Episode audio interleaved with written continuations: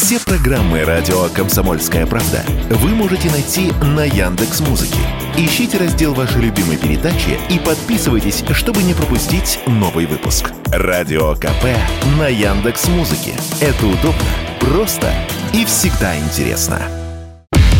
Для фитнес-индустрии последние три года были непростыми. По данным национального фитнес-сообщества, в 2020-м, когда началась пандемия, закрылась примерно четверть от всех фитнес-клубов. Это более трех тысяч объектов, а новых не открылось вовсе. Не сильно легче для отрасли был 21 год. Заведения массово закрывались, а открытий было совсем немного. В 2022-м индустрии пришлось отвечать на новые вызовы. Так, в начале осени, после старта частичной мобилизации, совокупная выручка фитнес-центров просела примерно наполовину. Фитнес-операторы даже обращались к государству с просьбой о помощи. И все же по итогам прошлого года отрасль сумела подрасти. Закрылось менее 200 объектов, а вот запущено было почти 600. Всего в стране сейчас функционирует более 8,5 тысяч фитнес-клубов. Основная проблема сейчас в подготовке тренерских кадров, сказала Радио КП президент Национального фитнес-сообщества Елена Силина.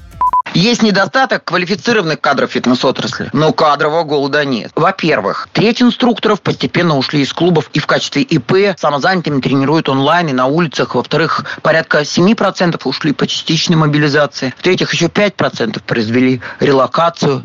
В зависимости от региона тренеры в России зарабатывают от 30 до 200 тысяч рублей в месяц, сообщают в национальном фитнес-сообществе. И подчеркивают, что и с зарплатами, и с обучением для тренеров дела обстоят лучше в крупных городах. Слово Елене Силиной.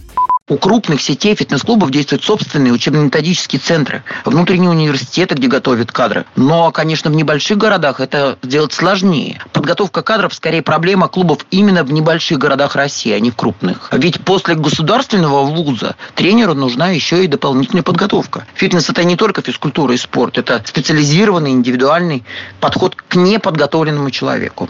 Ранее фитнес-сообщество просило правительство включить услуги фитнеса в полисы добровольного медстрахования и внедрить программы кэшбэка по аналогии с мерой, введенной ранее в сфере внутреннего туризма. Василий Кондрашов, Радио КП. Радио «Комсомольская правда». Только проверенная информация.